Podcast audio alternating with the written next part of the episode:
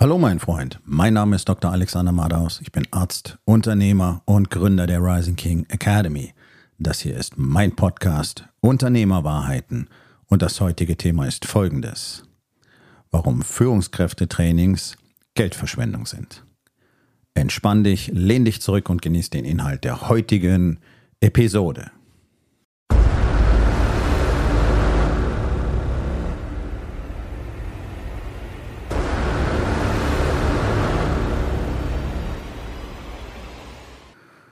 Mittlerweile ist, glaube ich, so gut wie jedem Unternehmer in Deutschland, der Mitarbeiter hat und der so ein bisschen das Ohr am Puls der Zeit hält, klar geworden, dass wir offensichtlich ein erhebliches Problem mit Führung in Deutschland haben.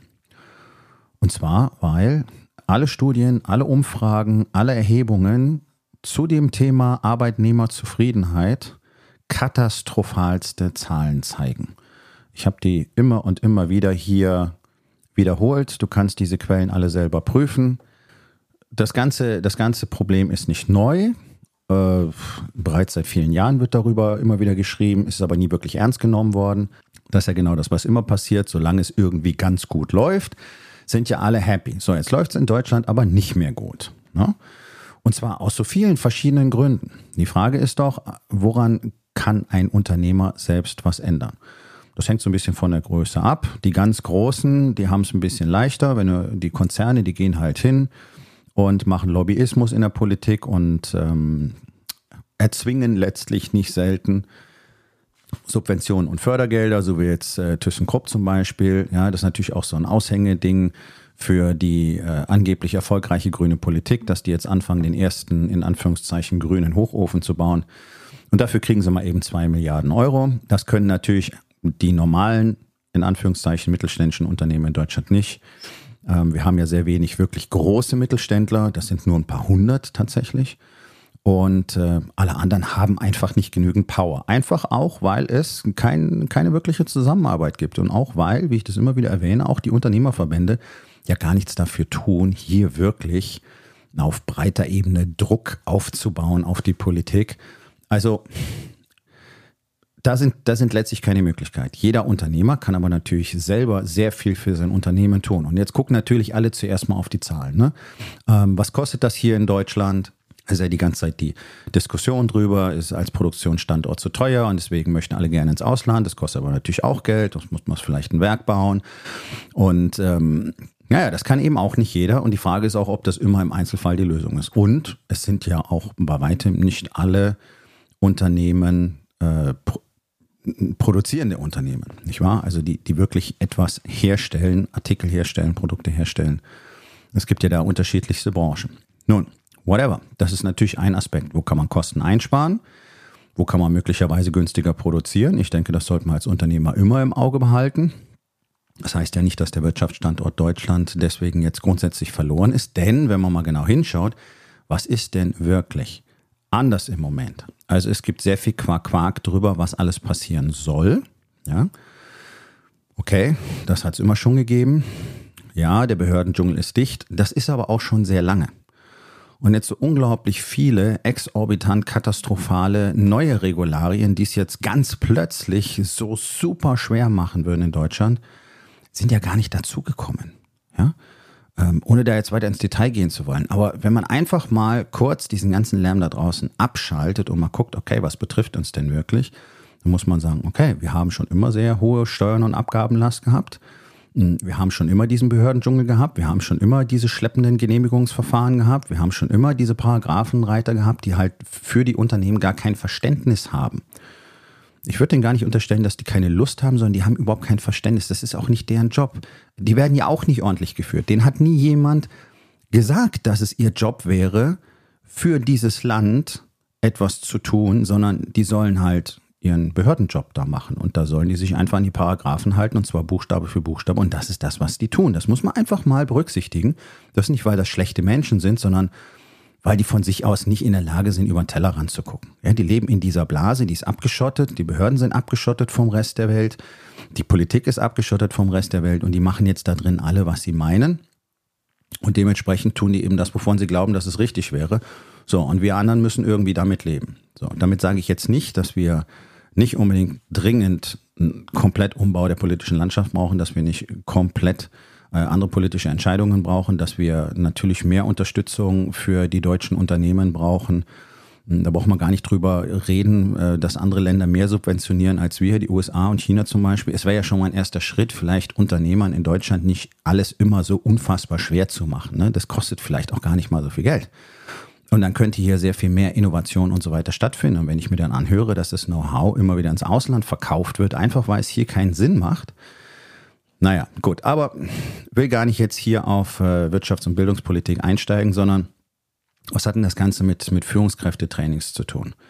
Naja, das Wichtigste für jedes einzelne Unternehmen auf dieser Welt, für jede einzelne Gruppierung, ja, egal was es ist, ob es ein NGO ist oder ob das eine, ein Sportverein ist oder ob das eben ein Unternehmen ist, ist nun mal das Thema Kultur und Leadership. Das musst du mir nicht glauben. Das ist seit vielen Jahrzehnten mehr als ausreichend gut dokumentiert. Und wenn du dich ein bisschen tiefer damit beschäftigst, dann merkst du, das ist tatsächlich seit Jahrtausenden sehr gut dokumentiert. Und es ist sonnenklar und auch die ganz Großen der Management-Szene zum Beispiel, viel zitiert, immer wieder Peter Drucker, ja, ähm, Kultur ist Strategie zum Frühstück. Ja, es ist einfach so. Ja, dieses Phänomen ist an zigtausenden von Unternehmen ausgiebigst untersucht worden. Ich verweise auf die Bücher von Jim Collins, der sich genau diese Arbeit gemacht hat. Die haben über 9000 Unternehmen verschiedenster Größen, vom Weltkonzern bis zum so, sogenannten Mittelständler. In den USA heißt es ja Small and Medium-Sized Businesses untersucht und genau angeschaut, was macht denn Unternehmen langfristig, also über Jahrzehnte hinweg wirklich erfolgreich und was bewirkt das Gegenteil. Und die Antwort ist sehr klar, mehr als klar. Mehr als klar ist Blödsinn. Ähm, es gibt nur klar, ne? Leadership. So, Leadership ist nicht Führung, nicht das, was wir in Deutschland als Führung definieren.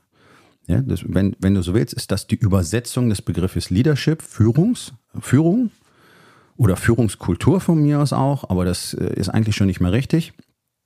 Und diese Begriffe sind in Deutschland komplett falsch belegt. Deswegen lehne ich sie persönlich ab. Ich gebrauche sie so gut wie gar nicht, nur manchmal zur Illustration, so wie an dieser Stelle. Denn Leadership ist etwas völlig anderes. Und auch das Thema ist nicht neu. Ich habe ja Leadership jetzt nicht als Thema erfunden. Und auch die Männer, von denen ich das seit vielen Jahren in den USA hands-on lerne, haben es auch nicht erfunden. Sondern es ist der typische Prozess der Menschheitsgeschichte. Es gibt Dinge, die funktionieren schon sehr gut. Vielleicht funktionieren sie oder sind sie noch nicht da etabliert, wo sie jetzt dann etabliert werden, wie zum Beispiel das amerikanische Militär. Deswegen habe ich sehr viel mit ehemaligen und auch aktiven Angehörigen des amerikanischen Militärs zu tun im Thema Leadership Training, weil das die absoluten Experten auf diesem Planeten sind. Denn die haben einfach gemerkt, was alles nicht funktioniert. Und das Ding ist halt, wenn da was nicht funktioniert, dann ist der Preis dafür enorm hoch. Und wenn diese Männer dann sagen, hey, das, was ihr hier lernt, das sind Lektionen, die sind mit Blut bezahlt worden, dann ist das kein pathetisches Gequatsche, das ist so. Ja, also die großen Katastrophen der letzten Jahrzehnte in der amerikanischen Militärgeschichte und die, die, die großen Versagen haben sehr viel damit zu tun, dass einfach viele Dinge nicht wirklich verstanden worden sind und dass es heute nicht mehr so ist, hat damit zu tun, dass die jetzt sehr viele Dinge inzwischen verstanden, gelernt und verfeinert haben ohne hier zu weit ausgreifen zu wollen. Also es hat nichts damit zu tun, dass ich Militarist bin oder irgendwie Fan von Krieg bin, sondern das sind Umgebungen, wo sofort ultimativ extrem deutlich wird, was in der Zusammenarbeit von Menschen funktioniert und was nicht funktioniert. Und zum Thema Leadership gehört ein bisschen mehr dazu, als in Anführungszeichen nur Teams zu führen, sondern es hat auch was damit zu tun, wirklich faktenbasiert äh, mutige Entscheidungen zu treffen, priorisieren zu können, ausführen zu können. Und all diese Dinge haben immer wieder nicht funktioniert. Ja, ich habe mir jetzt äh, erst, erst gestern mit meiner, mit meiner Partnerin zusammen mal wieder den Film Black Hawk Down angeschaut. Eine der großen Katastrophen der, wenn du so willst, jüngeren amerikanischen Militärgeschichte da hat einfach so vieles nicht gepasst, hat man so viel ignoriert und vernachlässigt, da war keine echte Risikoplanung, da war es Ignorieren so vieler Fakten mit dabei und so weiter. Ja, und das sind diese Lektionen, die natürlich dann durch die Verarbeitung danach zu enormen Learnings führen und dann zum Verändern von Strukturen und anderen Trainingsmethoden und so weiter. Und das ist der Grund, warum diese, diese Männer, die dort dran zum Teil auch beteiligt waren, wie Jocko Willing, mit dem ich jetzt äh, seit über zwei Jahren mit ihm und seinem Team persönlich arbeite, mh, maßgeblich für das Etablieren des Leadership Trainings in den Zielteams verantwortlich war. Ab ungefähr 2001, 2002. Ja. Was da einen Riesenunterschied bewirkt hat. So, also, Punkt. Das Wichtigste überhaupt, was es auf dem Planeten gibt, wenn es darum geht, dass Menschen irgendwas zusammen machen wollen und dass Menschen miteinander zusammen vernünftig koexistieren wollen, ist Leadership. Und du siehst es auf der politischen Bühne im großen Stil, du siehst es weltpolitisch. Es gibt kein wirkliches Miteinander. Es gibt Taktieren und so weiter, das nennt man dann Politik, nicht wahr? Man versucht einander auszutricksen, es wird irre viel gelogen, es geht um den persönlichen Vorteil, quack, quack, quack, quack, quack. Und nein, ich rede nicht von Sozialismus, sondern dafür, dass wir als Menschheit lernen müssten, uns ordentlich zu verhalten. Aber das führt zu weit und deswegen will ich hier auch gar nicht weiter abbiegen. Du siehst es in Deutschland auf der politischen Ebene, das sind Menschen, die nicht in der Lage sind zu erkennen, dass ihnen schlichtweg einfach die Fähigkeiten und die Kenntnisse fehlen, überhaupt etwas zu einem Thema zu sagen. Und das betrifft die komplette politische Landschaft, bis auf ganz wenige Ausnahmen. Und dann sitzen die ganzen Leute da und haben tolle Ideen und quatschen irgendwas. Und damit sie es dann kontrollieren können, versuchen sie alles irgendwie in solche Zwangsstrukturen, in so eine Planwirtschaft zu packen. Das ist, das ist das Gegenteil von Leadership. Ja, das ist, wenn du so willst, schlechtes Management. Aber das ist das, was Manager tun. Die kontrollieren Prozesse, die gucken, dass irgendwas äh, möglichst gut funktioniert, dass wenig Fehler passieren und es ist ein rein technischer Vorgang. Und Leadership ist eben kein rein technischer Vorgang. Management ist, wenn du so willst, ein Teil von Leadership und Manager braucht kein Mensch. Und das will ich gleich gerne weiter erklären, warum ich das so dreist hier sage. Denn das ist nur eine Teilfähigkeit, die eine Führungskraft sowieso haben muss. Jede Führungskraft muss ein Manager sein und auch ein guter Manager sein. Manager ist aber nur in den seltensten Fällen ein guter Leader. Ein glorreiches Ausnahmebeispiel war eben Peter Drucker. Und wenn du dir seine Bücher und seine Veröffentlichungen hm, anschaust und durchliest, dann merkst du, wenn du dich mit dem Thema beschäftigt hast, er redet eigentlich gar nicht über Management, er redet über Leadership. Ja? Und Management ist eben ein Teil davon. Nun, Dinge zu managen führt auf Dauer offensichtlich nicht zu den gewünschten Ergebnissen. Das hat jeder Weltkonzern bereits feststellen müssen. Manche haben darauf reagiert, manche sind gerade dabei, darauf zu reagieren, bauen dementsprechend Dinge um, andere nicht. Die gibt es zum Teil schon gar nicht mehr. Also die schiere Größe rettet auch niemanden. Du kannst nicht einfach ignorieren, dass dort Menschen zusammenarbeiten müssen und du kannst nicht immer nur äh, mit, mit Druck und mit der Kostenschraube dran arbeiten, dass du möglichst gute Ergebnisse zeitigst. Ja? Deswegen warne ich so ein bisschen hier an der momentanen Panik in Deutschland teilzunehmen. Für deutsche Unternehmen ist hier unglaublich viel zu gewinnen im Moment. Bloß in dieser Panik ist der klare Blick verstellt. Und da sind wir bei einer der Eigenschaften eines guten Leaders. Es funktioniert, das darf er halt nicht. Er kann sich nicht von den Emotionen mitreißen lassen, sondern er muss zurücktreten, er muss das große Bild betrachten und er muss jetzt einfach gucken, okay, welche Fakten, welche Informationen stehen mir zur Verfügung und welche Möglichkeiten habe ich und wie werde ich jetzt priorisieren und ausführen. Das ist ganz knapp runtergebrochen. Du sagst jetzt, oh, das ist aber viel zu simpel. ja, Leadership ist unglaublich simpel. Und auf dem Schlachtfeld erfolgreich zu sein an sich ist simpel. Und dann gehören Taktiken und Systeme und Prozesse und so weiter dazu. Und die alle zusammengenommen machen das Ganze zu einem komplexen Konstrukt. Jedes einzelne da drin ist aber simpel. Und das ist eins der großen Geheimnisse, wenn du so willst, von Leadership und von Erfolg. Es gibt da drin per se nichts Komplexes, sondern wenn es komplex ist, dann muss es vereinfacht werden. Ansonsten würde es am Ende gar nicht funktionieren. Leadership hat aus all diesen Gründen nichts mit Führung zu tun. Denn Führung heißt in Deutschland, Menschen zu sagen, was sie tun sollen und dann durch bestimmte Techniken und Psychotricks oder schlichtweg in den meisten Fällen einfach mit Druck und Angst sie dazu zu bringen, dass sie das tun. Das ist Anti-Leadership. Das ist das, was du bei unserer Bundesregierung gerade beobachten kannst. Die wollen irgendwelchen Shit machen, der ergibt für die meisten Leute keinen Sinn. Und anstatt hier in eine vertrauensvolle Kommunikation zu gehen und die Leute mitzunehmen auf eine Reise, wird einfach gesagt, okay, müsst ihr machen, sonst gibt es Strafen drauf. Ja, das erste, was bei diesem seltsamen äh, Heizungsgesetz irgendwie klar war, waren die Strafen, die es geben wird, wenn Leute sich nicht dran halten. Das sieht doch, das zeigt doch schon sehr deutlich, wie diese Führungskräfte ihr Team betrachten. Als Störfaktor und als potenziell kriminell. Und das ist jetzt hier kein Verschwörungsgeschwurbel. Guck dir das doch mal genau an, wie das in Deutschland gehandhabt ist. Der deutsche Bürger steht immer unter Generalverdacht. Er ist immer ein potenzieller Straftäter. Deswegen haben wir auch diesen wirren Satz in der Justiz, Unwissenheit schützt vor Strafe nicht. Wir haben, ich weiß nicht wie viele, tausend, zehntausend, vielleicht hunderttausende von Vorschriften, Gesetzen etc. pp. Die kennt doch kein Mensch. Und wie kann ich denn für etwas bestraft werden, was ich gar nicht weiß? Das ergibt für mich sowas von überhaupt gar keinen Sinn. Ich rede nicht von Toleranz. Wenn Leute Scheiße bauen, äh, jemanden überfahren, Fahrerflucht begehen, whatever, kann man nicht sagen, oh, ich wusste ja nicht, dass ich nicht weiterfahren darf. Ja, also, dass wir uns ganz richtig verstehen. Aber es gibt so viel Zeug, was du als normal betrachtest in deinem Leben, was möglicherweise gar nicht erlaubt ist.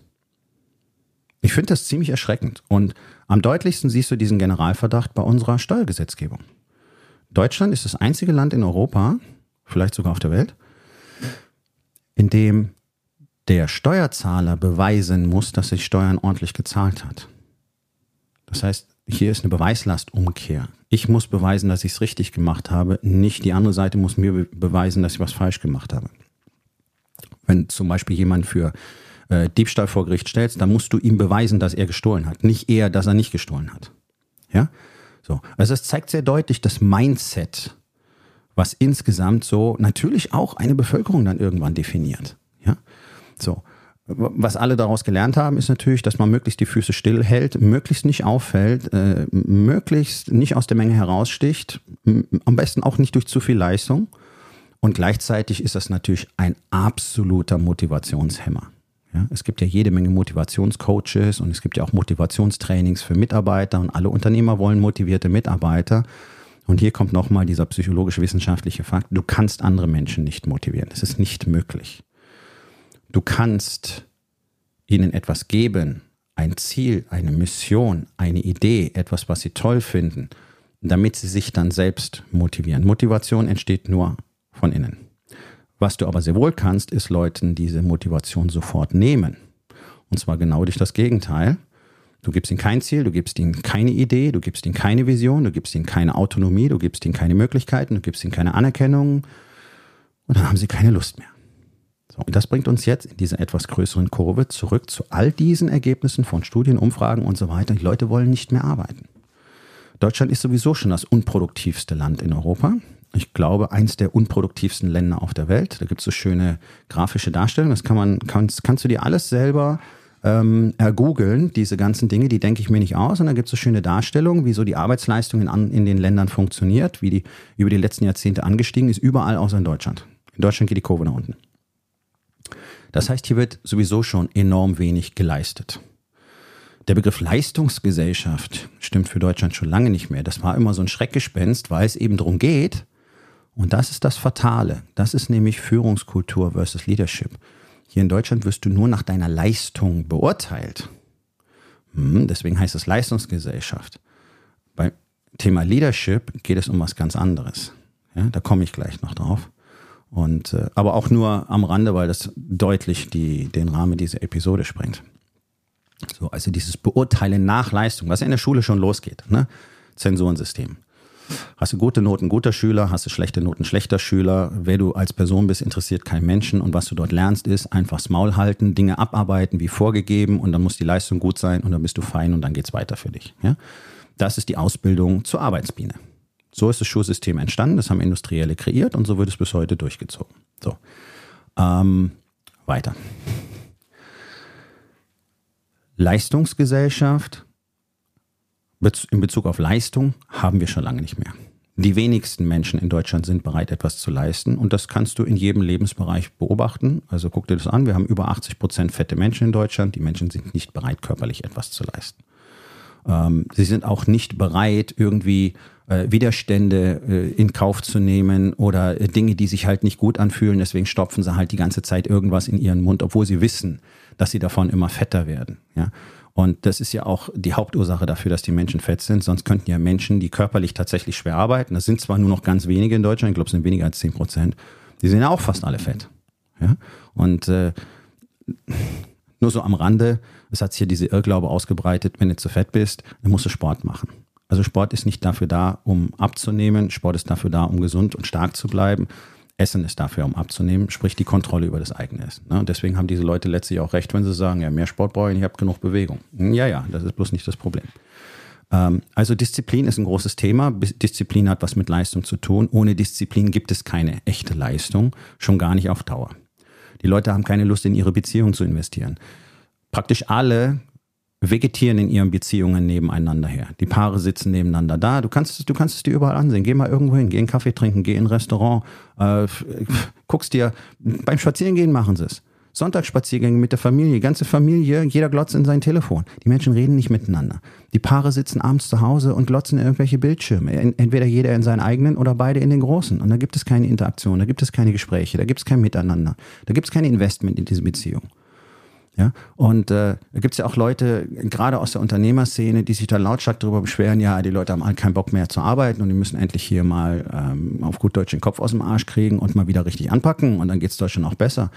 Nur ich kann aus meiner eigenen Erfahrung, aus meiner täglichen Arbeit mit Unternehmern über viele Jahre jetzt sagen, die haben aber selber auch keinen Bock, richtig zu arbeiten. Die haben auch keinen Bock, richtig zu leisten.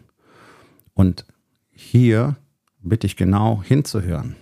Denn morgens um acht ins Büro zu kommen, den Tag im Chaos zu versinken, weil es keine Strukturen gibt, weil es keine Systeme gibt, weil es keine wirklichen Prozesse gibt, weil die Mitarbeiter auch nicht eigenverantwortlich arbeiten dürfen, weil der Chef, die Führungskräfte Micromanager sind und die ganze Zeit drakonisch alles kontrollieren und überall die Finger drin haben. Und dann abends nach zehn, vielleicht zwölf Stunden völlig erschöpft von dieser ganzen Scheiße nach Hause zu gehen, hat nichts mit Leistung zu tun. Das ist hirnloses Gacker. Wenn es darum geht, die Dinge zu etablieren, die ein Unternehmer braucht, um langfristig Top-Performance zu bringen, ich benutze einfach mal diese Worthülse, und erfolgreich zu sein, dann sind neun von zehn raus. Denn das macht wirklich Arbeit. Also zumindest der Aufbau dieser Gewohnheiten. Da sind tägliche Routinen dabei, die müssen diszipliniert eingehalten werden, jeden Tag und ohne geht es nun mal nicht. Ja, du musst auf deinen Körper achten, du musst auf deine Beziehung achten, du musst für äh, dein Business bestimmte Dinge tun, es gibt bestimmte Routinen, du musst diszipliniert deine Fokuszeiten einhalten, du musst deine Mitarbeiter, wie man so schön sagt, ermächtigen, das heißt ein guter Leader werden, eine ordentliche Kultur etablieren und all diese Dinge zu tun, wenn nichts davon existiert, ist richtig hart. Und das ist der eine Grund, warum die allerwenigsten Unternehmer erfolgreich sind, denn die haben keine Lust, die meisten haben keine Lust, die Dinge zu tun, die dafür nötig sind. Es gibt ja erfolgreiche, wenn du so willst, Blueprints. Das ist ja alles keine Geheimwissenschaft. Da ist ja nichts Magisches dabei. Das ist zu 100 Prozent reproduzierbar. Erfolg ist zu 100 Prozent reproduzierbar. Aber so gut wie niemand tut diese ganzen Dinge, die dafür nötig sind. Wenn ich mir alleine angucke, wie wenig die allermeisten Unternehmer tatsächlich über unternehmerische Verantwortung und so weiter wissen. Die wissen nicht wirklich, wie man mit Zahlen umgeht. Die wissen extrem wenig über Gesellschaftsformen, über Steuergestaltung, ähm, über äh, gesetzliche Regularien teilweise, wo ich mir wirklich denke, das kann doch nicht wahr sein. Manchmal merken die gar nicht, was sie da machen obwohl das eigentlich ihr Fachgebiet ist und haben keine Ahnung, wie die gesetzlichen Vorgaben in dem Bereich aussehen. Und so weiter und so weiter und so weiter und so weiter. Ja, also es ist wirklich verrückt und da ist natürlich auch Arbeit zu investieren. Und dann kommen wir zu den Gebieten wie zum Beispiel Marketing und eben Kultur und Leadership. Und wenn du nicht vom ersten Mitarbeiter an eine Kultur etabliert hast, dann wird es natürlich mit jedem Mitarbeiter, der kommt, immer und immer und immer schwieriger. Und je länger du wartest, umso schwieriger wird das von Tag zu Tag. Das ist ein exponentieller Effekt. Und die Zeit, die du brauchst, um die Dinge wieder glatt zu ziehen irgendwann, die nimmt ebenfalls exponentiell zu. Deswegen ist es die dümmste Idee aller Zeiten, das Thema Leadership und Kultur zu ignorieren, irgendwo auf die To-Do-Liste zu schreiben und zu sagen, da müssten wir uns auch mal drum kümmern.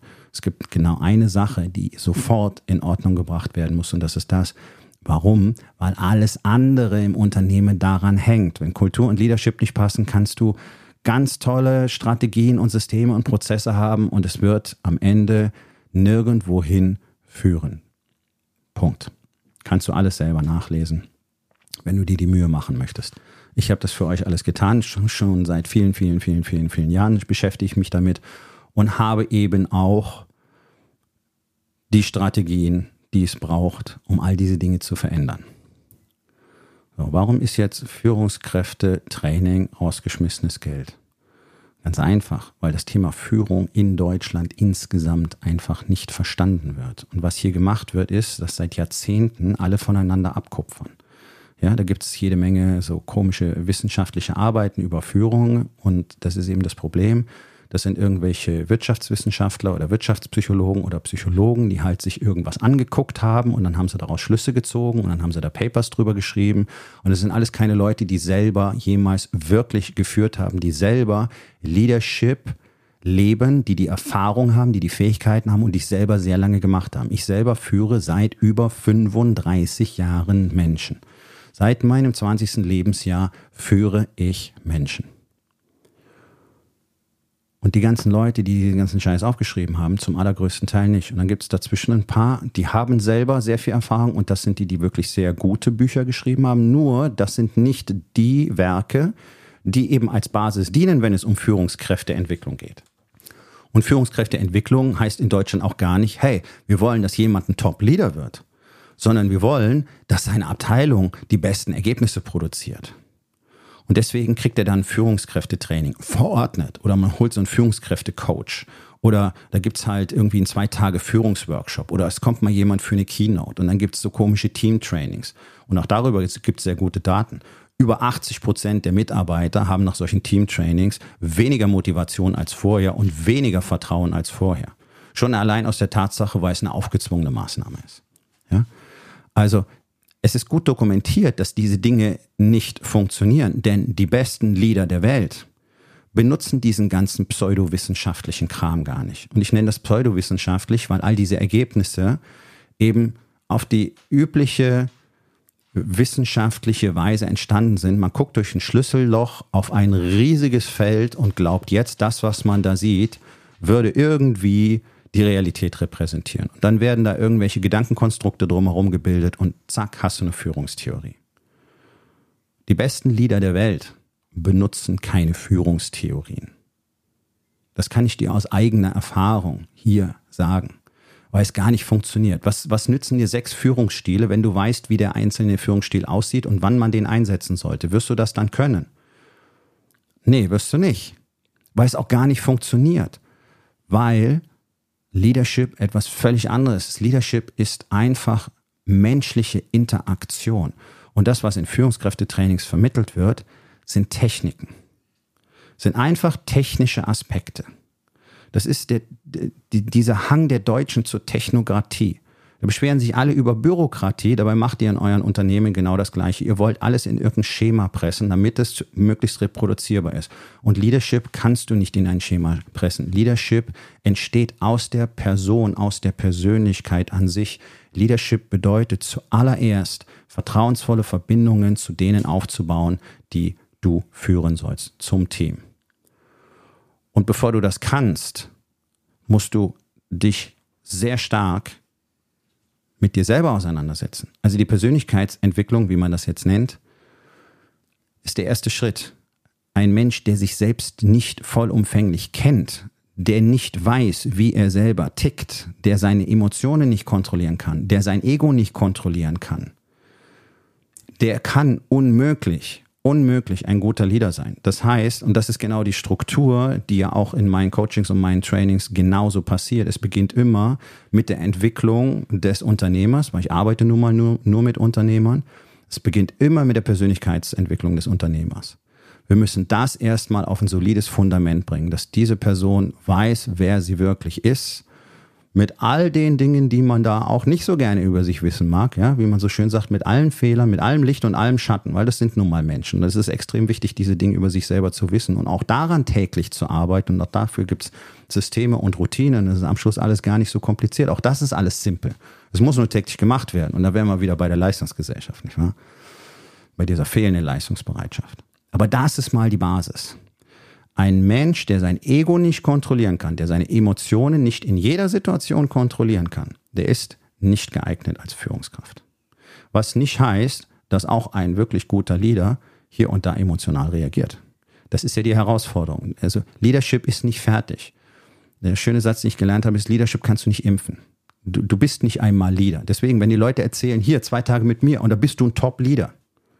Das ist, das kann nur gelogen sein, weil das nicht möglich ist. Ein guter Leader zu werden dauert Jahre, ein sehr guter Leader zu werden dauert Jahrzehnte. Und auch sehr gute Leader machen alle möglichen Fehler im Thema Leadership. Jeden einzelnen Tag. So funktioniert das Game. Deswegen ist das ein Training, das niemals abgeschlossen ist. Und das ist auch völlig in Ordnung so. Ja? Also trenne dich bitte von der Illusion, man könnte einmal eine gute Führungskraft sein. Erstens ist das, ich, ich gebrauche jetzt einfach mal dieses Wort, ja? Weil hier, wir sagen ja Führungskräfte, nicht Leader, in Deutschland überwiegend. Ähm, den Titel kannst du dir niemals selber verleihen. Du kannst niemals sagen, ich bin eine Führungskraft oder ich bin eine gute Führungskraft. Das können immer nur die Leute, die dir folgen. Und ob das wirklich so ist, siehst du nur an den Ergebnissen, die dieses Team produziert. Punkt. Ja? So, Führungskräftetraining ist dafür da, für Unternehmen möglichst viel Profit zu generieren. Das heißt, die sollen gucken, dass sie ihren Laden unter Kontrolle kriegen, die sollen Ergebnisse produzieren, die sollen Zahlen produzieren. Und äh, weil das eben nicht gut funktioniert, und das wissen ja die deutschen Unternehmen seit Jahrzehnten, versucht man eben mit allen möglichen äh, Heftpflastern irgendwie diese schwere Blutung zu stillen. Und dann macht man eben Führungskräftetrainings und diesen ganzen Kram. Und dann sieht es danach auch für ein, zwei, vielleicht für vier Wochen aus, als würde irgendwas besser werden und danach ist alles beim Alten mindestens oder schlimmer als vorher. Warum? Weil das alles keine Dinge sind, die dafür geeignet sind, irgendwie Führung zu repräsentieren oder besser zu machen. Ja, das ist, das ist Augenwischerei, es ist fadenscheinig, es funktioniert nicht. Und es wird irre viel Geld dafür ausgegeben. Ich weiß nicht, wie viele zig Millionen pro Jahr deutsche Unternehmen und Konzerne für diese völlig nutzlosen Führungskräfte-Trainings ausgeben, gleichzeitig aber nicht in ihre Führungskräfte investieren, die nämlich komplett ausbrennen. Also das wollen wir fairerweise auch mal sagen. Ja? Die allermeisten Führungskräfte sind einfach schlecht in diesem Moment. Was per se nicht schlimm ist, weil man das lernen kann und weil man es lernen muss. Leadership ist eine eigene Ausbildung. Und in Deutschland ist das Verfahren ja so, es wird als Karrieresprung gesehen oder als Karriereschritt. Ja, deswegen sind ja manche Leute auch tierisch geil, möglichst schnell in die Führungsposition zu kommen. Das sind genau die, die völlig ungeeignet sind, kann ich dir an dieser Stelle sagen, als Entscheidungskriterium. Wenn du jemand hast, der richtig geil ist auf den Job, nimm ihn nicht. Ähm, und dann wird das ja auch so verkauft. Viele Führungskräfte, die heute in der Position sind, haben gar keine Lust auf den Job. Weil ganz häufig ist das die kompetenteste Person im jeweiligen Tätigkeitsbereich, in der Abteilung zum Beispiel. Ja, der beste Ingenieur wird dann Führungskraft. Und er möchte mit einer relativ hohen Wahrscheinlichkeit gar nicht Führungskraft sein, sondern der möchte seinen Job als Ingenieur machen, weil er da sehr gut ist. Darum ist er der Beste, weil ihm das sehr viel Freude macht. Und jetzt nimmst du ihm diese Freude und gibst ihm einen anderen Job. Und meistens ist es ja auch noch so, dass er jetzt nicht nur den Job Führungskraft hat, sondern er soll ja gleichzeitig noch seine Arbeit als Ingenieur weitermachen. Also du hast ihm kein Geschenk gemacht, sondern du hast ihm wirklich einen Bärendienst erwiesen. Und dann nennst du das ganze Karriereschritt legst, äh, und legst ein bisschen Geld oben drauf, ne? so, so Schmerzensgeld. Und dann ist das alles cool. So, und jetzt versucht der irgendwie das hinzukriegen. Ja? Und was weiß eine durchschnittliche Führungskraft in Deutschland über Führung? Man sagt anderen Leuten, was sie machen sollen. Man sagt, was man von ihnen erwartet. Man pflegt keine ordentliche Kommunikation. Man pflegt keine vertrauensvollen Beziehungen. Es gibt auch gar nicht die Fähigkeit, das Ziel und die Mission wirklich simpel zu kommunizieren und Menschen auf diese Mission mitzunehmen, auch emotional. Ja? Deswegen, Leadership hat unglaublich viel mit Empathie zu tun. Vertrauensvolle Beziehungen ist das Schlüsselwort. Wenn du dir eine Sache merken kannst aus dieser Episode, vertrauensvolle Verbindung, vertrauensvolle Verbindung, vertrauensvolle Verbindung, gilt überall. Gilt zu Hause mit deiner Frau, mit deinem Partner, deiner Partnerin, mit deinen Kindern, mit deinen Freunden, mit deinem Team, äh, es gilt auch mit deinen Vorgesetzten, wenn du welche haben solltest. Hören ja nicht nur Unternehmer diesen Podcast.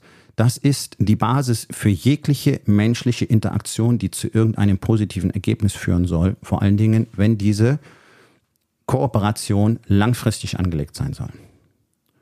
Und du siehst doch das Gegenteil jeden Tag. Gerade in der Businesswelt. Es lügen doch alle nur noch. Du wirst doch nur noch verarscht und über den Tisch gezogen. Alle lügen dir irgendwas vor lügen über ihre Leistungen, lügen, was sie tun werden, lügen, lügen, lügen, lügen, lügen. Und am Schluss merkst du, da bin ich wieder verarscht worden, der hat sein Versprechen auch nicht eingehalten, der hat gesagt, er macht einen tollen Job, hat er nicht gemacht, das nicht, das nicht, das nicht, das nicht, das nicht, das nicht, das nicht. Also was wir erleben, ist der tägliche Abbau von Vertrauen. Und überall gehen die Mauern hoch. Und das ist normal. Menschen schützen sich davor.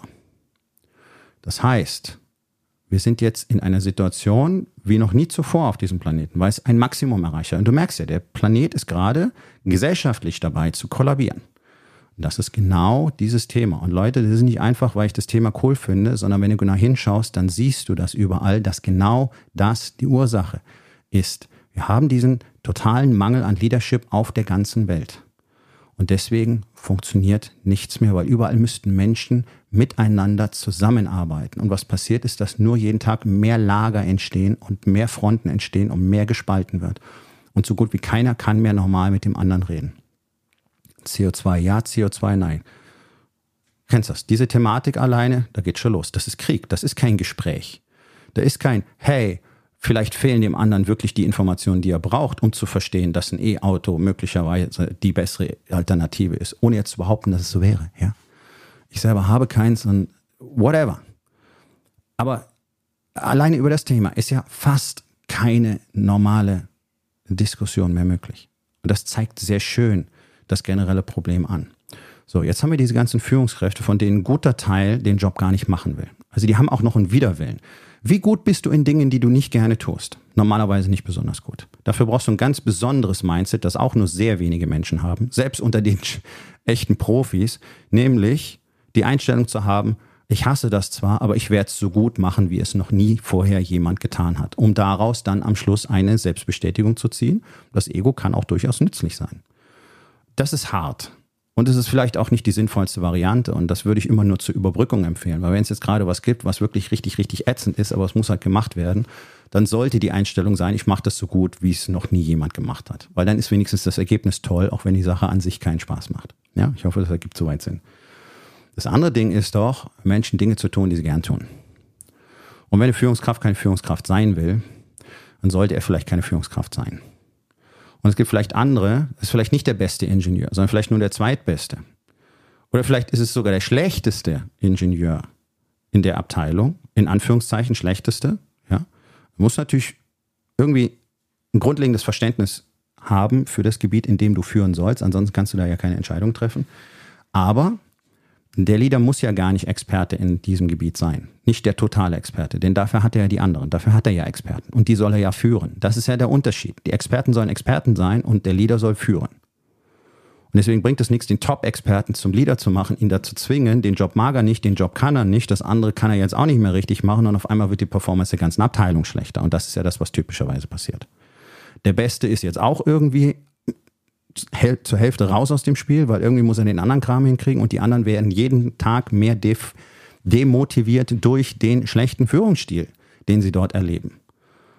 Und dann reißen da noch ganz andere Gräben auf, weil gestern waren sie noch Kollegen, jetzt ist er Vorgesetzter und eigentlich war der immer ganz nett und auf einmal ist er ein Arschloch und hey Leute, ich weiß genau, wovon ich rede, weil in den deutschen Krankenhäusern funktioniert das ganz genau so. Ja, da waren gestern alle noch Assistenten und dann wird einer zum Oberarzt und ab dem nächsten Tag ist er dein Feind. Und du dachtest irgendwie, hey, ich dachte, wir wären Kumpels. Ja, und er behandelt dich auf einmal wie den letzten Dreck. Das ist normal in Deutschland. Ich weiß genau, wovon ich spreche. Und auch da gibt es so unselige Konstrukte. Da gibt es den berühmten Funktionsoberarzt. Das ist keine offizielle Bezeichnung. Da ist keine Gehaltsstufe mit assoziiert, gar nichts. Das ist so ein Schulterklopfer und ähm, ein häufig nicht eingehaltenes Versprechen. Du wirst irgendwann, irgendwann vielleicht mal Oberarzt. Deswegen lassen sich Leute drauf ein. Und auf einmal hast du zwei Jobs. Jetzt bist du nämlich auf der einen Seite ein Oberarzt, aber kein richtiger. Die anderen Oberärzte ignorieren dich alle, weil die dich einfach für einen Lappen halten. Du bist ja kein Oberarzt. Ja, und gleichzeitig sollst du aber die Assistenten kontrollieren, obwohl du gleichzeitig als Assistent weiterarbeiten sollst. Ja, und das ist so das, was die meisten Führungskräfte ja tatsächlich ähm, in Deutschland erleben. Die müssen ihren Job ordentlich weitermachen und gleichzeitig sollen sie die anderen da drin aber, ich sage einfach mal, kontrollieren.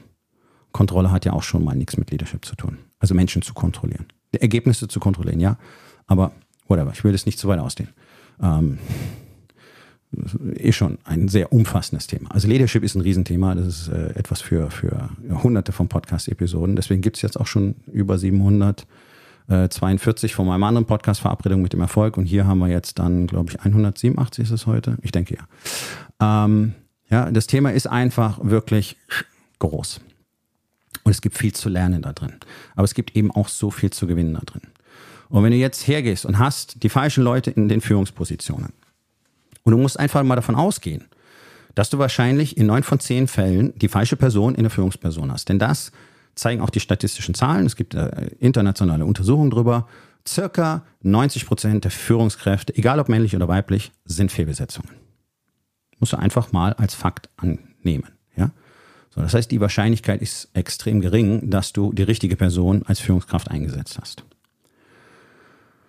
Wenn ich jetzt solche Menschen Teams führen lasse, kriege ich niemals eine wirklich gute Performance, weil Menschen so einfach nicht funktionieren. Was passiert ist in Deutschland, ist, dass wir einfach die menschliche Natur, Psychologie und Soziologie per se ignorieren und jetzt haben irgendwelche Wissenschaftsfuzis, die dann irgendwann sogar Professorentitel kriegen, weil sie irgendeine tolle Arbeit über Führung geschrieben haben und so weiter, haben da irgendwelche Konstrukte kreiert, basierend auf psychologischen und soziologischen Studien in Anführungszeichen, die aber die Natur der Interaktion und der menschlichen Persönlichkeit komplett ausblenden. Deswegen funktioniert das alles nicht. Menschen interagieren anders miteinander und Menschen sind bereit, Leistung zu bringen, wenn sie eben zum Beispiel Autonomie erleben, wenn sie Respekt erleben, wenn sie Vertrauen erleben, wenn sie Anerkennung erleben, wenn sie Wertschätzung erleben. Und du merkst, da sind so ein paar Worthülsen aus der Führungskräfte-Trainingsszene mit dabei. Und was alleine Wertschätzung und Anerkennung bedeutet, weiß so gut wie keiner auch von diesen ganzen Führungskräftetrainern nicht, weil die erzählen euch dann irgendwelche Strategien und du sollst immer erst mit einem Lob einleiten in einem Gespräch, bevor du dann zum harten Kern kommst und äh, du sollst die Leute äh, äh, aus der Gruppe ziehen und dann anerkennen und so weiter. Ja, ist ja alles nice, kann man auch mal machen, aber grundsätzlich hat das nichts mit Anerkennung und Wertschätzung zu tun. Anerkennung und Wertschätzung ist praktisch ein implementierter, durchlaufender Posten, den die Leute täglich die ganze Zeit empfinden, wenn sie, haha, Respekt empfinden, wenn sie selbstbestimmt ihre Arbeit machen können, ohne dass ihnen ständig einer reinredet, ohne dass sie ständig kontrolliert werden. Und wenn sie einfach merken, wie gut ihre Arbeit zum Gesamterfolg beiträgt. Ich lasse es kurz sacken. Ja? So dieses grundlegende Gefühl der Autonomie da drin. Das bedeutet für Menschen Anerkennung und Wertschätzung. Und ich habe all diese Leadership Skills und Effekte und so weiter, wovon ich hier immer spreche, habe ich alle in meiner langen, langen Laufbahn in verschiedensten Führungspositionen alle selber erlebt. Ich habe diese Dinge schon lange selber getan, ohne am Anfang zu wissen, was das eigentlich ist und was ich da tue. Ja? Ähm, und habe dann später verstanden, ah, das sind genau die Dinge, die man auch tun sollte. Und deswegen hatte ich so gute Ergebnisse mit den Teams, die ich geführt habe. Weil zum Beispiel Vertrauen für mich immer eine Grundlage war. Und ich habe den Menschen massenhaft Vertrauen gegeben. Und Natürlich haben die Leute dann Vertrauen zu mir und was hast du dann? Extrem wenig zu tun, weil die Leute dir den Rücken frei halten. Das wäre eine eigene Podcast-Episode. Ja? Also das, das ist die Basis. Empathische Kommunikation, vertrauensvolle Verbindungen führt dazu, dass Menschen, wenn sie dann auch verstehen, worum es hier eigentlich geht, und das ist ja auch schon praktisch eine Ausnahme, dass die Menschen überhaupt verstehen, was tun wir eigentlich? Was ist unsere Mission als Unternehmen? Was ist denn eigentlich das Ziel? Also wofür sind wir eigentlich da? Ja, um hier die Schraube da reinzudrehen. Nee, das meine ich nicht. Das ist, das ist die Tätigkeit, die verrichtet werden muss. Das ist nicht das, wofür du da bist, sondern am Ende, keine Ahnung, das beste Auto der Welt abgeliefert zu haben und Menschen damit unfassbar glücklich und stolz zu machen. Ja, das, das wäre zum Beispiel eine Mission. Jetzt nur ganz kurz hier aus der Hüfte geschossen, ohne dass das jetzt äh, unbedingt exemplarisch sein soll. Wenn Menschen das gar nicht spüren, dann haben die keine Lust zu arbeiten. So, und das Ding ist, Menschen verbringen einen Großteil ihrer Zeit, die sie wach sind, mit ihrer Arbeit. Ist normal. Egal, ob es jetzt 38 Stunden sind, 40 Stunden sind, 36,5 Stunden sind, ist doch völlig wurscht. Das prägt ihr gesamtes Leben. Das prägt die Familien, das prägt die Interaktion mit allen anderen. Jetzt sind die jeden Tag unzufrieden, frustriert, fühlen sich nicht als Mensch gesehen, fühlen sich nicht respektiert, fühlen sich nicht anerkannt, fühlen sich nicht wertgeschätzt, gehen so nach Hause und dann dreht sich das Rad. Und du erwartest jetzt, dass diese Menschen freudestrahlend in die Arbeit kommen und wirklich aus eigenem Antrieb, mit Initiative, Selbstdenken, Top-Arbeit verrichten. Ich hoffe nicht, weil das ist ungefähr das Letzte, was du von Menschen in dieser Situation erwarten kannst. Und das ist normal. Das ist normal. Allerdings zeigen die Daten aus den USA von der erfolgreichsten Leadership Training Company auf diesem Planeten, Echelon Front, sehr deutlich, dass 85 Prozent der sogenannten unmotivierten und auch schwierigen, in Anführungszeichen, Mitarbeitern, 85 Prozent, zu extrem engagierten und hochmotivierten Mitarbeitern werden, wenn du die Umgebungsbedingungen diesermaßen änderst, wie ich es genannt habe, nämlich echtes Leadership applizierst. Und genau das ist der Grund, warum Führungskräftetrainings so sinnlos sind. Denn alles, was in Führungskräftetrainings geschult und angeblich trainiert wird, was kannst du in zwei Jahren, in zwei Tagen trainieren, produziert all diese Effekte nicht. Sondern das sind eben Techniken, das sind auswendig gelernte hohle Phrasen, die auch jeder so empfindet. Die Führungskräfte selber, die sie dann äh, repetieren sollen, wie auch die Leute, denen sie gesagt werden. Und der ganze Kram führt eben nicht dazu, dass Vertrauen entsteht und Wertschätzung entsteht und all diese Dinge, von denen ich gesprochen habe. Deswegen musst du dafür auch kein Geld ausgeben, denn du wirst die Situation nicht besser machen, sondern du wirst jetzt auch noch die gefährliche Illusion erzeugen, du hättest etwas für dein Unternehmen und für deine Führungskräfte getan. Und das ist das Allerschlimmste, was passieren kann, dieses falsche Gefühl der Sicherheit, wir haben es erledigt. Das ist so, als würdest du auf eine spritzende Blutung irgendwie einen schönen festen Verband drauf machen und dann spritzt es halt gerade nicht mehr. Du sagst, hey, cool, ist alles erledigt, ist gerettet. Ja, aber un unter dem Verband blutet es halt die ganze Zeit weiter. Ja, und genau in der Situation sind 99 Prozent der deutschen Unternehmen, egal in welcher Größe, und je mehr Mitarbeiter sie haben, umso mehr sind sie in dieser Situation. Und es wird jede Menge Zinnober unternommen, um irgendwie die Zahlen zu jonglieren und irgendwie zu kalkulieren und all diesen technischen Kram zu machen. Aber was mit den Menschen ist, interessiert am Ende die allerwenigsten.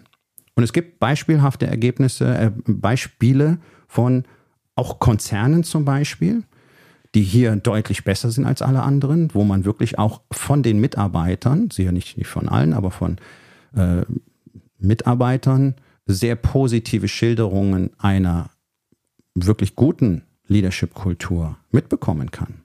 Ja? Aber, ich weiß gar nicht, wo aber die richtige Einleitung ist. Es ist in diesen Fällen immer so, dass bereits der CEO, also die eine Person, die an der Spitze steht, genau diese Kultur vertritt und auch selber vorlebt. Und das ist eben die totale Rarität.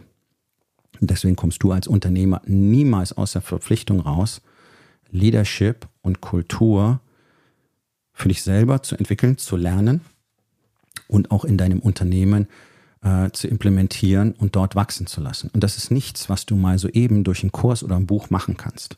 Das ist nichts, was du am Wochenende lernst und dann ist es dir klar. Das ist ein Trainingsprozess für dich selber, der sicherlich mehrere Jahre umfasst. Denn, nochmal, es beginnt mit der Persönlichkeitsentwicklung. In Deutschland findest du praktisch keinen einzigen Mann, der wirklich, wirklich weiß, wer er ist und vollumfänglich mit sich selbst auch wirklich umgehen kann. Das ist eine Katastrophe, das ist ein Versäumnis unserer Gesellschaft, unseres Schulsystems. Seit Generationen weiß das keiner mehr. Und das ist der erste Schritt, den du durchlaufen musst, musst, nicht solltest, musst. Wenn du ein Leader werden willst, musst du da durch. Du musst dich zu 100% kennen, vor allen, auch, vor allen Dingen auch deine sogenannten dunklen Persönlichkeitsanteile. Du musst vollumfänglich zumindest bereit sein, dein Ego zu kontrollieren. Das dauert viele, viele Jahre, sein Ego wirklich gut zu kontrollieren. Aber das macht gar nichts. Auf dem Weg passiert ja schon ganz, ganz, ganz, ganz, ganz, ganz viel Gutes. Und du musst eben in der Lage sein, deine Emotionen zu kontrollieren, ganz besonders im Chaos unter Stress. Ansonsten wirst du nicht in der Lage sein, ordentlich zu kommunizieren. Du wirst ständig ähm, überall nur Porzellan zerbrechen. Du wirst am Ende nur noch mit Druck und so weiter führen können, weil alles andere nicht mehr funktioniert. Ähm, und du siehst ja, wie, wie äh, gering die Leadership Skills selbst auf höchster Ebene sind, dass unsere deutschen Politiker anfangen, ähm, uns, ihr Volk, ihre Wähler zu beleidigen, öffentlich, wenn sie einfach unter Druck geraten. Und das ist genau das, was ich meine. Deswegen kannst du es nicht aus einem Seminar lernen oder an einem Wochenende oder aus ein paar Büchern oder in einem Drei-Monats-Coaching. Das ist völlig unmöglich. Ähm, so arbeite ich auch überhaupt nicht. Denn wenn du da sitzt in diesem, sagen wir mal, Workshop, verstehst du das alles. Ist so easy, ist so klar.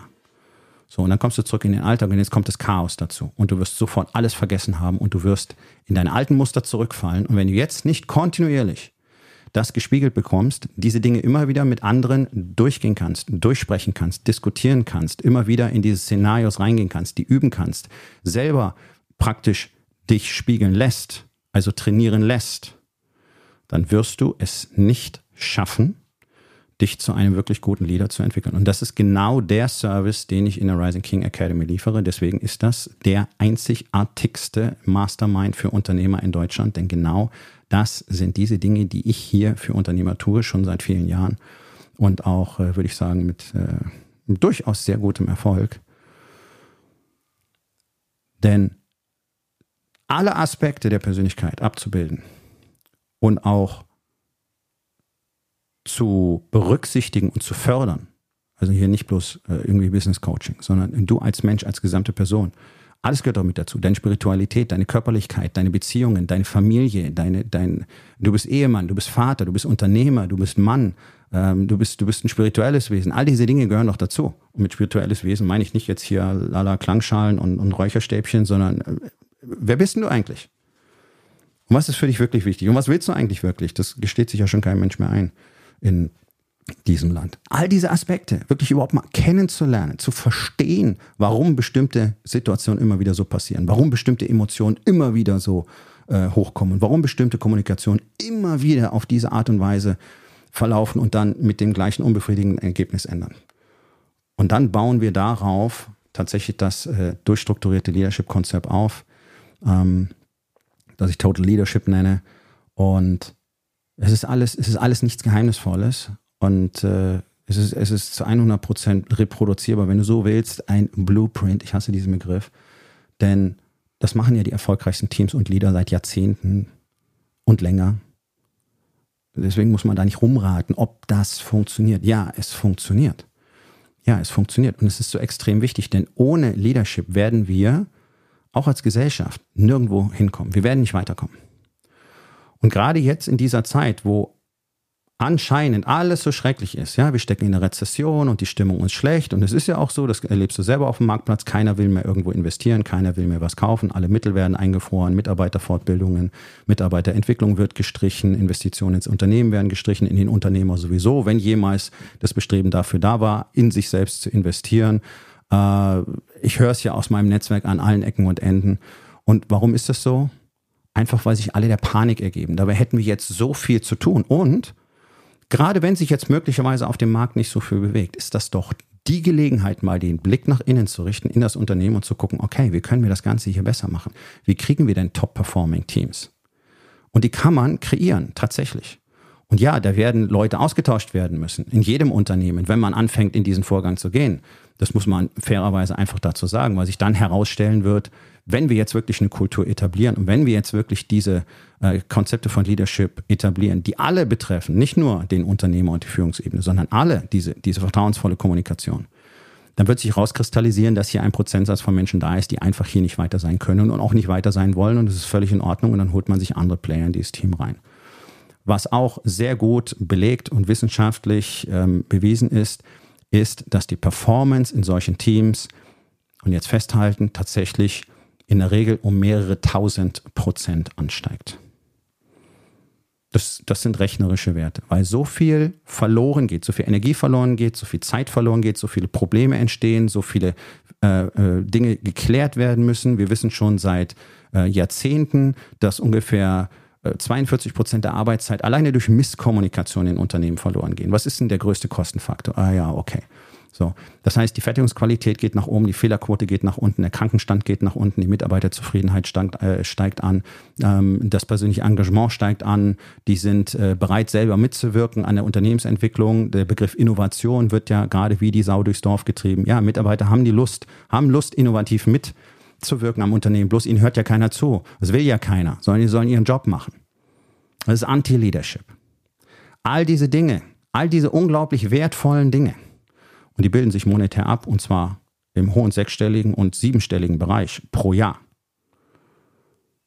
Kannst du haben, wenn du in Leadership investierst. Das ist das wichtigste Investment für ein Unternehmen ever, für jedes einzelne Unternehmen auf der Welt. Deswegen sind die großen Konzerne in den USA ähm, so irre hinterher hinter diesem Thema gerade und äh, müssen sich jetzt in die Schlange stellen, weil es so wenig Kapazitäten auf der ganzen Welt gibt, für gute Leadership-Trainer.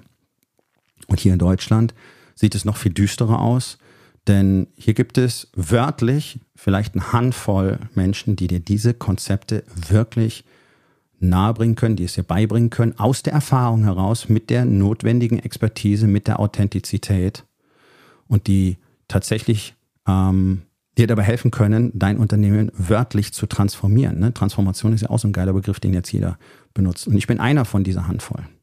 Und ich bin meines Wissens nach der Einzige, der tatsächlich diese äh, einmalige Kombination von Konzepten, Persönlichkeitsentwicklung plus Leadership Training plus alle Aspekte des Lebens mit einzubringen, teacht, schult, coacht, wie auch immer du es nennen willst, trainiert. Meine Kapazitäten sind begrenzt. Ähm, momentan habe ich kleine Restkapazitäten. Das heißt, wenn du mindestens 10, 15 Mitarbeiter hast, ähm, idealerweise sogar mehr, schon eine Führungsebene hast und diese Konzepte für dich selber etablieren möchtest, wenn du dein Unternehmen in wirklich in eine, in eine großartige Zukunft führen willst, und zwar jetzt nicht so bla bla großartige Zukunft, sondern diese ganze Scheiße hier ordentlich überstehen mit der Kapazität danach durchstarten zu können, weiter wachsen zu können, dann sollten wir beide uns tatsächlich unterhalten. Ähm, du findest alle Informationen auf meiner Webseite rising-king.academy. Dort kannst du auch direkt einen Gesprächstermin mit mir persönlich vereinbaren. Keine Angst, der kostet dich erstmal nichts und ich garantiere dir, bereits die eine Stunde wird dein Leben verändern. Mm, äh, mir ist das ganze Thema unglaublich wichtig, weil ich sehe halt, wie dieses Land hier gerade wirklich vor die Hunde geht. Es geht alles in den Graben, die Gesellschaft geht in den Graben, politisch brauchen wir nicht drüber reden äh, und die Unternehmen schmieren ab. Die sterben wie die Fliegen. Ja, ohne jetzt hier weiter hu, Angst machen zu wollen. Das sind die, sind die offiziellen Zahlen, die kannst du dir angucken. Und jedes einzelne Unternehmen, das scheitert, scheitert nur aus einem einzigen Grund, das ist der Mangel an Leadership. Denn das ist ein fester Grundsatz, der ist in Stein gemeißelt und unveränderlich gültig.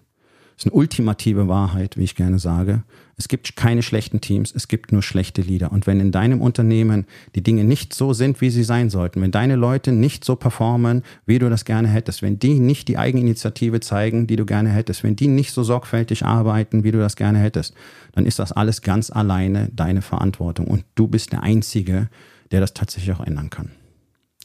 Und ich hatte erst äh, Anfang der Woche einen langen Call mit einem Unternehmer aus der IT-Branche, ähm, produzieren Software, grob gesagt. Er, Inhaber, Geschäftsführer, äh, Inhaber, äh, Gründer und sein Geschäftsführer. Und die haben einfach mal eine halbe Stunde lang erzählt, was sie drückt. Ja, das ist so die Basis. Ich muss ja wissen, worum es geht. So, also einfach mal erzählen, worum es geht. Und die haben eine halbe Stunde lang erzählt, worum es geht und haben sind dann auch äh, zunehmend in den Dialog miteinander gegangen, wenn sie über die einzelnen Führungskräfte gesprochen haben, ja, wie der eine den sieht und der andere den sieht und wo die Probleme da drin sieht. Und es war exemplarisch. Es waren 35 Minuten Finger zeigen auf die Mannschaft, Finger zeigen auf das Team. Und das meine ich jetzt nicht negativ. Ja, das ist jetzt kein Makel. Das ist auch nicht, uh, das sind ja schlechte Menschen. Das ist normal. Alle Unternehmer, bis auf ganz wenige Ausnahmen, CEOs, Manager, Führungskräfte, whatever, zeigen mit dem Finger auf die Mitarbeiter, zeigen mit dem Finger auf die Teams und sagen, die, die, die, die, die, die, die, die, die, was die alles nicht richtig machen. Und das ist doch eigentlich klar. Und da haben wir einen klaren Prozess und der hält sich da nicht dran. Und das hätte er so machen müssen. Und da hat er auch wieder nicht geliefert. Und dann habe ich es lieber selber gemacht. Und da war das und da war das und da war das und da war das und da war das. Hey, diesen 35 Minuten Call hätte ich gerne als Marketing-Clip wir müssen nur noch drunter schreiben, sieht es bei dir auch so aus? Klick hier auf den Button, vereinbaren Gespräch mit mir. Das ist exemplarisch dafür, was in deutschen Unternehmen passiert.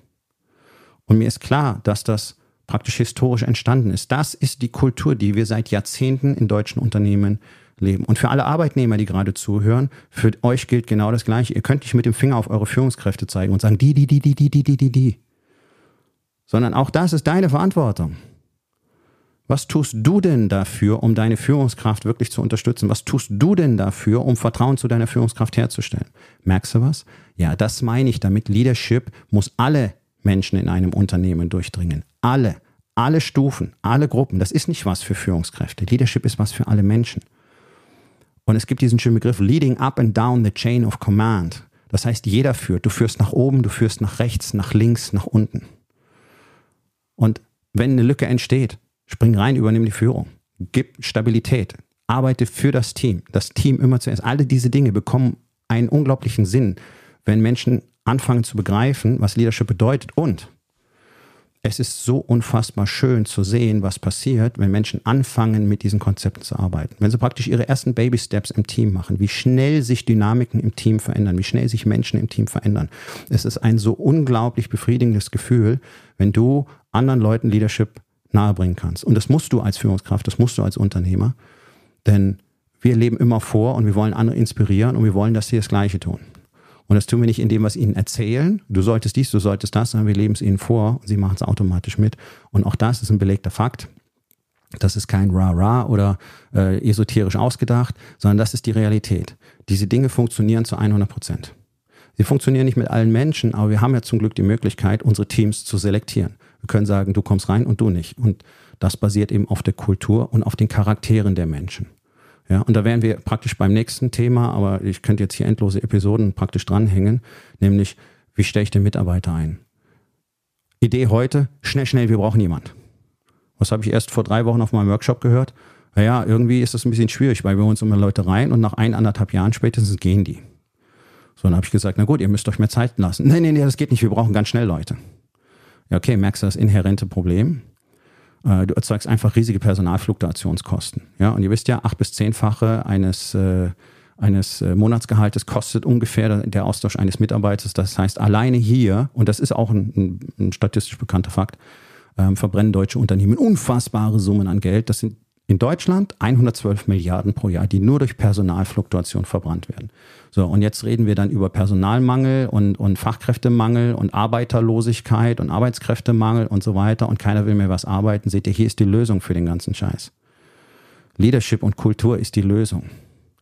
Denn wie wäre es denn, wenn du nicht die ganze Kohle verheizen würdest, wenn Leute andauernd wieder gehen? Und wie wäre es denn, wenn dein Unternehmen einfach so klasse ist und das auch bekannt ist nach außen, dass Leute einfach da gerne arbeiten möchten? Denn eins ist doch mal klar, die guten Leute, die du gerne hättest, die arbeiten im Moment woanders. Die sind nicht auf dem freien Markt. So, und nachdem der Trichter immer enger wird, geht es jetzt einfach darum, wer ist am attraktivsten, wo wollen die Leute hin? Momentan ist die Antwort der meisten mehr Geld. Und dann heißt es ja, so viel Geld können wir nicht investieren, deswegen kriegen wir keine Leute. Hey, auch das ist statistisch gut belegt. Nur ungefähr 12, 15 Prozent der Leute wechseln Job wegen Geld. Das Wichtigste für Menschen, das Allerwichtigste ist die Kultur, ist das Vertrauen, ist das gute Gefühl bei der Arbeit. Und das hat in Deutschland halt fast kein Arbeitnehmer mehr. Deswegen möchten die Menschen nicht mehr arbeiten. Deswegen kommen sie mit vier Tage Woche und am besten nur zwölf Stunden Woche und wir brauchen Workations und mehr Freizeit und Homeoffice und dies und das. Und das sind alles Dinge, die sicherlich ihren Platz haben. Aber das sind keine Lösungen. Das sind keine Lösungen. Lasst euch davon nicht blenden. Sondern die Lösung ist, Menschen einen Sinn zu geben in ihrem Tun. Und Menschen wollen gerne arbeiten, Menschen wollen gerne gut performen, aber nur, wenn sie einen Sinn da drin erkennen können. Und diesen Sinn gibt ihnen der Leader. Und wenn da keiner ist, dann gibt es auch keinen Sinn. Und jetzt zum Abschluss nochmal kurz die Perspektive nach außen. Deswegen befindet sich Deutschland in dieser Panik, in dieser Hoffnungslosigkeit, die natürlich durch die Medien sehr stark angeheizt und unterstützt wird. Aber warum kann das alles so sein? weil es keinen Leader gibt, weil es kein Vertrauen gibt, weil du nirgendwo hingucken kannst und sagen kannst, oh cool, ja, ja, ja, genau so. Ja, und das heißt nicht angenehme Dinge sagen zu müssen, sondern den Leuten zu zeigen, hey, wir gehen in die richtige Richtung und da mag harter Shit passieren. Und äh, die Grünen machen genau das nicht, sondern die machen sinnloses Zeug und sagen, hey, es wird unglaublich hart werden und wir werden nicht mal ein ordentliches Ergebnis danach haben, aber wir fühlen uns dann alle besser. Also auch das hat mit Leadership mal gar nichts zu tun und auch nichts mit einer Mission. Weil die Leute wollen Hoffnung. Die Leute wollen Stabilität und Stabilität geben immer die Leader.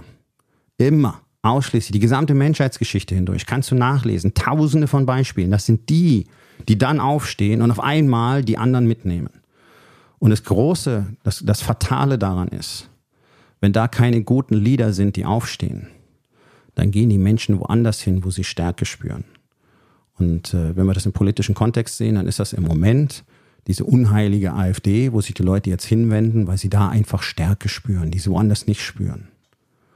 Die wenden sich nicht dahin, weil sie Nazis sind, die meisten zumindest nicht, sondern die meisten wenden sich jetzt von der alten Politik ab, von den etablierten Parteien und wenden sich zur AfD, weil sie da Stärke spüren.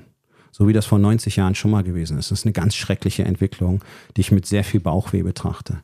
Und äh, das macht es nur umso wichtiger, dass mehr und mehr und mehr und mehr starke, gute Lieder aufstehen und sagen, hey, äh, wir machen was anderes. Menschlichkeit bedeutet was anderes. Menschlichkeit bedeutet nicht, solchen Leuten nachzulaufen, nur weil man glaubt, da würde es besser werden.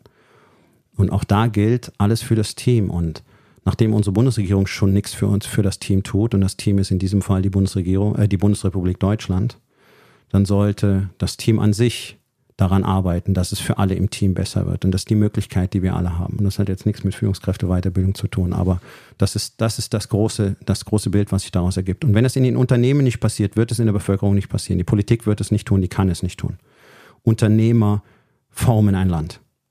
Vor allen Dingen auch die Herzen und das Mindset der Menschen. Und wenn die deutschen Unternehmer aus all diesen vorgenannten Gründen, auch um einfach wirtschaftlich erfolgreich zu sein, nicht begreifen, dass Leadership das Wichtigste ist, was wir gerade in dieser Zeit brauchen und immer brauchen werden, dann haben wir tatsächlich gegen den Rest der Welt bereits verloren. So, also machst du Führungskräftetrainings, hör auf damit, hör auf mit deinen Teambuilding-Maßnahmen, such dir einen wirklich guten Leadership-Coach, der ein Konzept dafür hat, Leadership durch alle Ränge in deinem Unternehmen zu implementieren. Wenn du keinen findest, sag mir Bescheid, ich mache es. Ich komme in die Unternehmen, ich äh, implementiere das durch alle Ränge hindurch. Ich habe nur Kapazität für ganz wenig Unternehmen pro Jahr, einfach weil es äh, ein aufwendiger Prozess ist. Äh, mit circa sechs Monaten musst du rechnen, aber danach wirst du dein Unternehmen wörtlich äh, nicht mehr wiedererkennen und jeden Tag weniger wiedererkennen. Und das meine ich in einem sehr positiven Sinne.